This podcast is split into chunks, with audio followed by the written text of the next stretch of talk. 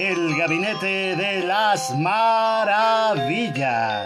Un espacio mágico y misterioso en el cual entre charla y charla conoceremos los secretos más fascinantes de nuestra humanidad. Una producción más de la firma internacional El Estratega. Comenzamos.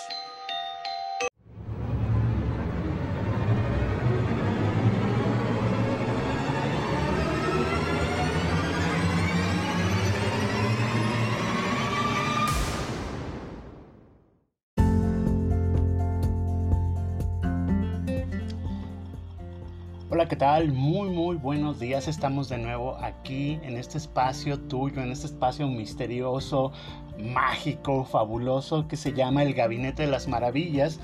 Mi nombre es Víctor Polanco Frías, director general del Estratega, que por cierto está produciendo, está produciendo este contenido para ti, para tu disfrute y que te da, te da la más cordial bienvenida a este nuevo podcast. Es increíble, es increíble, apenas empezamos hace una semana y ya tenemos un montón de seguidores, ya tenemos gente que quiere patrocinarnos, ¿no? Y ya saben que los que creamos contenidos para medios virtuales, pues también, también no, nos gusta, nos cae súper bien que nos patrocinen, ¿no? Entonces, adelante si tú quieres patrocinarnos, si quieres enviarnos tu libro para que hagamos una reseña o tu producto para que hagamos unboxing, perfecto, o sea, estamos a tu disposición.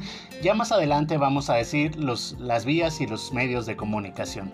Pero fíjense, les voy a contar, voy a contar que estoy muy contento, muy, muy contento porque ayer, ayer eh, afronté el reto de preparar un pie de calabaza. Estamos en otoño, en pleno, ¿no? En otoño, eh, ya se acerca el invierno y bueno, es temporada de calabazas. Uno va al supermercado y hay unas calabazas gigantes, gigantes.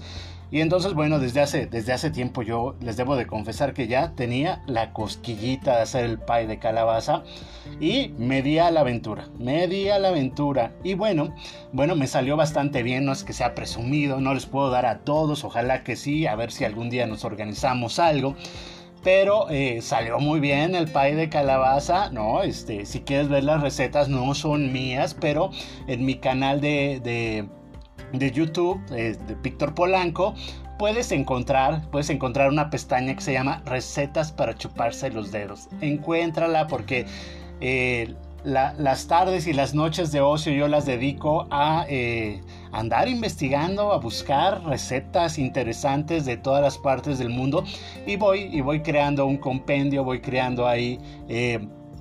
Pues sí, una lista, una lista para no olvidar esas recetas que quiero preparar algún día. Entonces ahí están, ahí están como tres del, del pie de calabaza.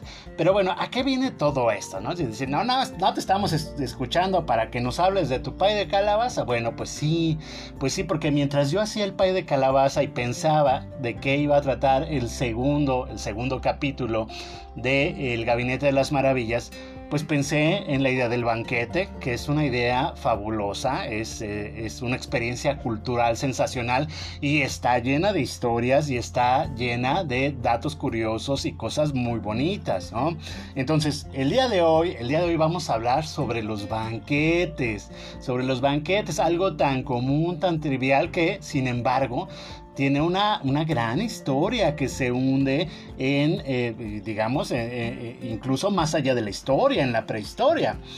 Podemos, podemos imaginar, porque nadie estuvo ahí para atestiguarlo y nadie lo registró, puesto que no existía el, el lenguaje escrito, no existía forma de dar cuenta, podemos imaginar el primer banquete. Y entonces tenemos estos primeros grupos humanos o protohumanos que vivían en forma digamos, eh, nómada, vivían en forma nómada, tenían una división que Edgar Morán califica en bioclases y biocastas, es decir, eh, las mujeres se dedicaban a la recolección, a criar a la progenie, a cuidar los recursos y los hombres, la tarea de los hombres era salir a cazar, salir a buscar eh, alimentos, recursos también. Entonces tenemos este, este primer estadio, ¿no?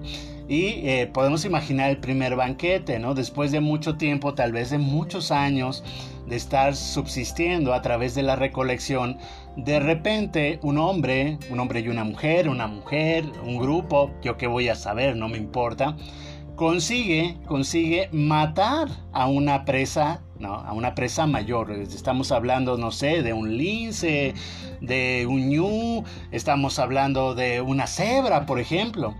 Y entonces se imaginarán, se imaginarán que es un tiempo donde no se conocen las técnicas para preservar los alimentos. Es decir, no saben la técnica del salado, no tienen manera de conservar, no saben secar al sol, etcétera, etcétera. Y entonces, claro, después de una vida, de una vida dura, de una vida de ir al día, de ir recolectando y, y consumiendo lo que vas encontrando en el camino, de repente tienen esta gran pieza de casa y hay que hacer algo con ella porque se pudre, se echa a perder, ¿no? Entonces yo me imagino, me gusta imaginar en, en la lógica del storytelling, ¿no? El día que están todos medio con hambre porque pues han comido poco durante meses, medio con frío, ya a lo mejor ya descubrieron el fuego, están alrededor de la fogata y de repente, y de repente llega uno de los cazadores o una de las cazadoras, porque tampoco sabemos, a lo, a lo mejor el arco lo inventó una mujer, ¿no? O sea, no, no tiene por qué ser el hombre quien empezó a tejer, a bordar, a tramar, pues las mujeres, pues a lo mejor llega una mujer a un grupo, un grupo de caza, y llegan con, con, una, con una cebra completa con una cebra completa. Y claro, pues se dan a la tarea de eh, laborarla, de destazarla, de prepararla, de cocinarla. A lo mejor ya es un momento donde se cocina el alimento. Pero sabemos que no se conserva, o sea que si no te lo comes de un día para otro, se echa a perder y ya no sirve para nada ni para nada. Y entonces, entonces todo el grupo, todo este grupo protohumano se reúne en torno al fuego a darse un gran festín. Ese puede ser el inicio, el inicio fantástico, el inicio de storytelling, ¿no? De lo que serían los banquetes, es decir, el momento en donde ante la precariedad de la vida, ante la escasez de recursos, alguien del grupo o todo el grupo logra, logra hacer presa a una casa mayor y entonces hay que, hay que comérsela. El día que hay, que hay alimento hay que comérselo. Creo que los, los mexicanos todavía conservamos mucho de, de, de, cazadores y de, grupos primitivos porque también, ¿no? O sea, el día que nos va muy bien en el trabajo, pues armamos una gran comelitona, pero bueno, ya vamos a hablar de eso más adelante. Estamos, estamos en el origen, estamos en el inicio, y entonces, bueno, claro, ese día, pues por supuesto que todos estaban contentos, o sea, de estarte comiendo ahí unas bayas, unos brotes, unos tubérculos feos, insípidos, a de repente tener enfrente de ti un pedazón de carne, un pedazón de grasa, ¿no? Con, con todas las calorías, con todos los nutrientes, las proteínas que esto aporta. Y bueno, es un día donde a lo mejor también se inician las celebraciones, o sea, llega a la casa, la destazan, la preparan y de repente todos estamos contentos, bien contentos porque estamos comiendo un ñu, porque nos estamos comiendo una cebra, una jirafa, yo que sé que fueran a cazar un bisonte. Y entonces todos comen hasta saciarse. Y eh, ahí empieza, ahí empieza el, maravilloso y mágico recorrido de la idea del banquete. ¿no? Es, eh, el punto número uno del banquete es que hay comida para saciarte para saciarte, para no tener más hambre, para, para olvidar por un momento las penurias de la vida, las penurias del día. Pues bueno, ya tenemos el, primer momento, ¿no? coincide con una buena casa, pero va a seguir andando el tiempo y van a cambiar las costumbres, ¿no? Y siempre en torno del fuego, que esto es importante, el fuego es el hogar. El hogar, nosotros llegamos a nuestra casa y decimos estoy en mi hogar y lo que decimos en el fondo, en la historia, en la cultura es llegué al lugar donde está el fuego y en torno al cual se reúne mi familia. Más adelante en Grecia va a ser el fuego de Vesta, ¿no? Pero estamos en un momento donde el hogar, el hogar va a ser importante porque ¿qué creen?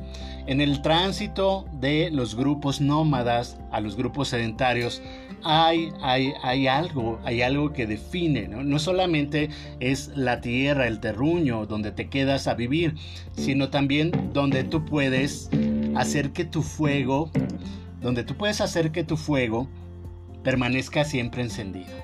Y entonces el fuego, el hogar, la hoguera, va a tomar este lugar central, lo podemos ver en las casas solariegas de Grecia, va a tomar este lugar central, ¿no? Y también va a ser una institución que favorece el tránsito de los grupos nómadas a los grupos sedentarios. Y alrededor del fuego la casa y alrededor de la casa la granja y alrededor de la, de la granja los establos.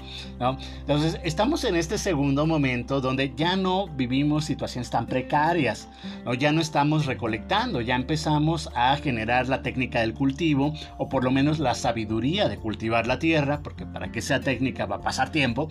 Y entonces, eh, claro, estamos ahí y ahora ya no nos vemos frente a tanta carestía. De hecho, gracias a buenas cosechas, gracias a buena crianza de animales de, de establo, de rebaños, pues podemos tener un excedente. Y viene el segundo momento del banquete.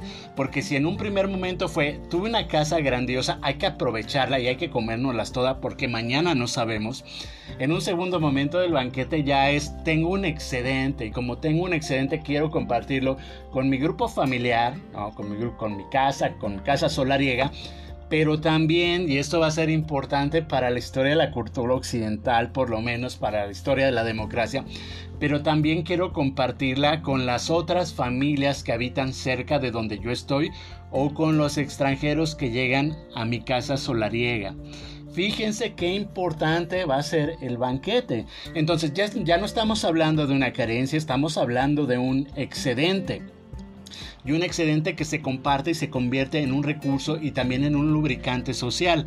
Porque claro, a mí me va bien y a lo mejor a las casas de al lado no tan bien, pero yo los invito y entonces preparo, preparo distintos platillos, preparo el vino, el hidromiel, todo lo que se consumía en esa época en grandes cantidades para que para agasajarlos, ¿no? Y al agasajarlos estoy cumpliendo varias funciones de comunicación política importantes. Primero les estoy diciendo que a mí me va muy bien en la vida y que tengo un patrimonio interesante. Segundo, estoy fortaleciendo la imagen, la visión que se tiene sobre mi linaje. A partir de ese momento van a pensar que mi familia, pues una familia de bien, una familia que le va bien, eh, probablemente bendecida por los dioses, ¿no? Entonces mi linaje lo puedo remontar hasta o hasta otro dios. Y además, y además fíjense la importancia del banquete, porque no solamente se convierte en este espacio donde sales de la vida rutinaria y cotidiana y entras en un espacio de ocio que va a favorecer las artes, que va a favorecer también la educación, que va a favorecer cuestiones tan importantes como la poesía épica, como la danza, como la música. ¿No? Además, además se va a volver el motivo, el escenario y el espacio donde tú puedes establecer alianzas con los otros, con las otras familias y con los extranjeros. En la antigua Grecia se llamaba Xenia, ¿no? Xenia, la, alianza con el, con el extranjero, con ese que no comparte mis usos y costumbres, pero que a través del banquete logro ponerlo a mi favor. En un pacto reversible donde yo le ofrezco, le ofrezco al extranjero la comida del banquete, pero también los regalos del huésped, que pueden ser trípodes, pueden ser armas bellamente talladas, pueden ser telas lujosas, es decir, cualquier cosa que forme parte del tesoro del Keimelión. Y por correspondencia, el extranjero o mi invitado ¿no? Decide también darme regalos, también darme bienes, pero decide apoyarme. ¿Y apoyarme en qué? Principalmente en la guerra. Y ahí empieza la idea, una idea muy extendida hoy que se llama filia, ¿no? que, y que hoy traducimos como amor, pero en un primer momento es alianza de guerra. O sea, yo me alío con mis vecinos, yo me alío con el extranjero para que si tenemos que enfrentar a un enemigo común que nos supere, podamos ir los dos juntos o los tres o los cuatro o los doscientos juntos a enfrentarlos a enfrentarlos. Y para reforzar esa alianza viene otra institución, que es la institución del matrimonio. Entonces vean la importancia del banquete, es que no solo es comida, si es comida rica, abundante, exótica, si se puede, pero además también es un lubricante social importantísimo. ¿Por qué? Porque cuando yo establezco un vínculo de matrimonio entre, uno de mis hijos o de mis hijas con una casa vecina, lo que estoy haciendo es una alianza de guerra y lo que estoy haciendo es una alianza política. Y entonces vemos cómo este ritual que reproducimos la mayoría, por, por lo menos de los mexicanos, casi cada domingo, de juntarse con la familia, de juntarse con el amigo, tiene toda la historia del mundo y tiene toda la importancia del mundo y es maravilloso porque es un momento de dones y contradones, de dar y de recibir, de establecer lazos, vínculos importantísimos para la supervivencia en aquellos tiempos y hoy en día para poder tener una vida social y política agradable, buena, provechosa. Entonces vean, yo pensaba en mi pay de calabaza que justo preparé para agradar a mi familia y me voy dando cuenta de que estoy replicando un ritual que tiene todos, todos los, los años del mundo, siglos literalmente, y que ha sido útil, efectivo, eficaz y eficiente. Pero eso no es todo, eso no es todo, porque cuando se hacían los banquetes, ¿qué pasaba? Pues aparecían los primeros poetas, los aedos y luego los rapsodos, ¿no? Y entonces aparecían estos personajes a contar, a cantar más bien, a cantar las hazañas de los dioses, de los héroes, de los hombres, de los seres de la naturaleza. Y entonces era un espacio, era un espacio también educativo porque ahí tú como miembro de la casa dominante e incluso como esclavo, a lo mejor ahí en cuclillas detrás de la pared pero escuchando, eh, oías la historia de Aquiles, oías la historia de Odiseo, oías eh, la historia de Agamenón, de Menelao, la, historia de Helena, de la hermosa Helena, la mujer más hermosa que existió, existe y existirá, según dicen los entendidos. Entonces, fíjate, fíjate la importancia, ¿no? Porque en el banquete aprendías cuál era el modelo a imitar o mejor dicho, en términos técnicos, a emular. Y entonces sabías que para ser un gran hombre, porque esa sociedad ¿no? había, había un liderazgo de los hombres, por lo menos en, los que, en lo que nos retrata eh, Homero en la Iliada y la Odisea, aunque las mujeres también tenían un papel muy importante, no estaban fuera del rol, ¿no? aprendías, aprendías que tenías que ser buen guerrero, aprendías que tenías que saber hablar en el ágora, que es el, eh, la plaza del mercado, pero también es la asamblea, aprendías a que tenías que mantener un cierto tipo de conducta, una conducta aristocrática, ellos se llamaban a sí mismos los aristos, ¿no? Aristocrática para que te respetaran dentro del grupo, para tener lugar y para tener una, una jerarquía para tener una jerarquía, para que se te hiciera caso y además, si eras destacado en todas estas cosas que acabo de mencionar, pues podías pasar a la inmortalidad de la memoria a través del canto, es decir, los poetas iban a cantar sobre tus hazañas y tú ibas a ser reconocido, ¿no? A través de las eras. Es que es, increíble, seguimos hablando de Aquiles. Por ejemplo, ¿no? lo logró lo logró. Ya después en la Odisea vemos que no estaba tan contento de haberlo logrado, pero ya ese es otro asunto del cual hablaremos otro día en el Gabinete de las Maravillas, cuando nos refiramos a, los, a, las nequias, a los viajes al intramundo, que también es un tema delicioso, sabrosísimo para poder comentar. Bueno, pues estamos en esto, ¿no? ¿Y qué pasaba en los banquetes? Bueno, pues llegaban los invitados, había mesas, había escabeles para que subieran sus pies, o más adelante había una especie de camas donde se tendían para poder departir. Llegaban, llegaban los, los esclavos con trípodes. ¿Qué había en el trípode?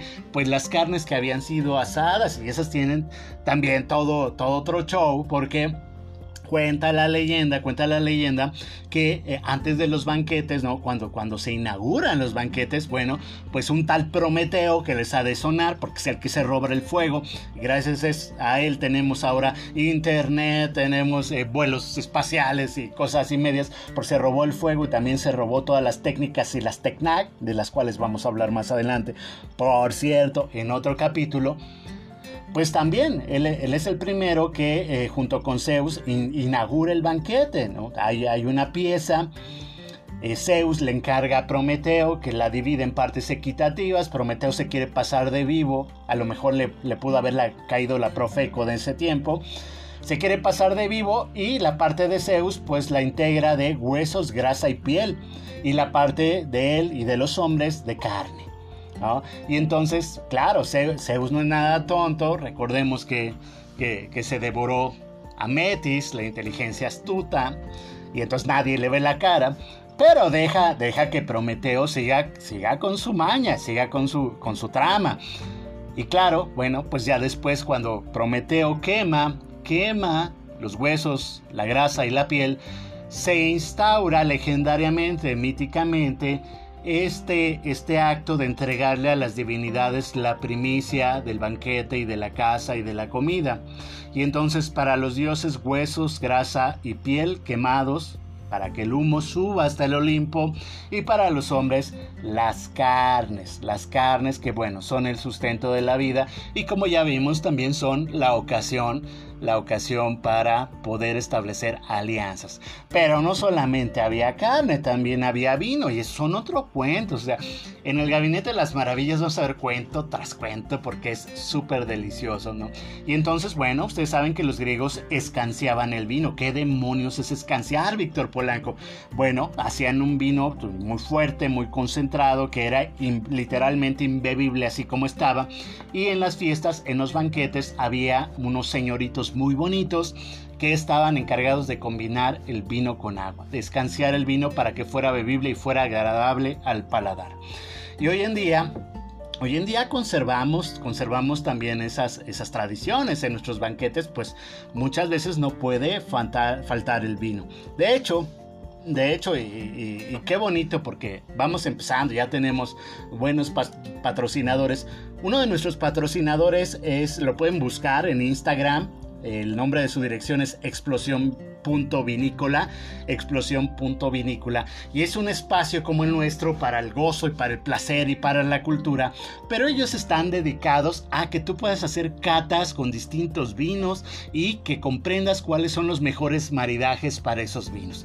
No se lo pueden perder aún ahora en tiempo de pandemia, son a, través de Zoom, son a través de, de, redes electrónicas y se la pasa uno muy bien, es como una fiesta a distancia, no está todo el mundo platicando, conoce gente nueva, pruebas platillos, de repente incluye chocolates deliciosos que también este, ahí está, pueden buscar en Facebook alondras chocolates que son deliciosos y están dentro de las catas de explosión punto vinícola pero también pizzas y bueno, cuánta cosa, te la pasas muy bien en el encierro. Hay que encontrar alternativas en estos momentos. Bueno, pero les digo, entonces se trataba de eso el banquete y, y había carne y había vegetales y había, sí, el señor de la casa, el señor de Loicos era un señor poderoso que dominaba una gran extensión. Pensemos, por ejemplo, en los minos de Cretas, ¿no? en, este, en estos emperadores se llamaban.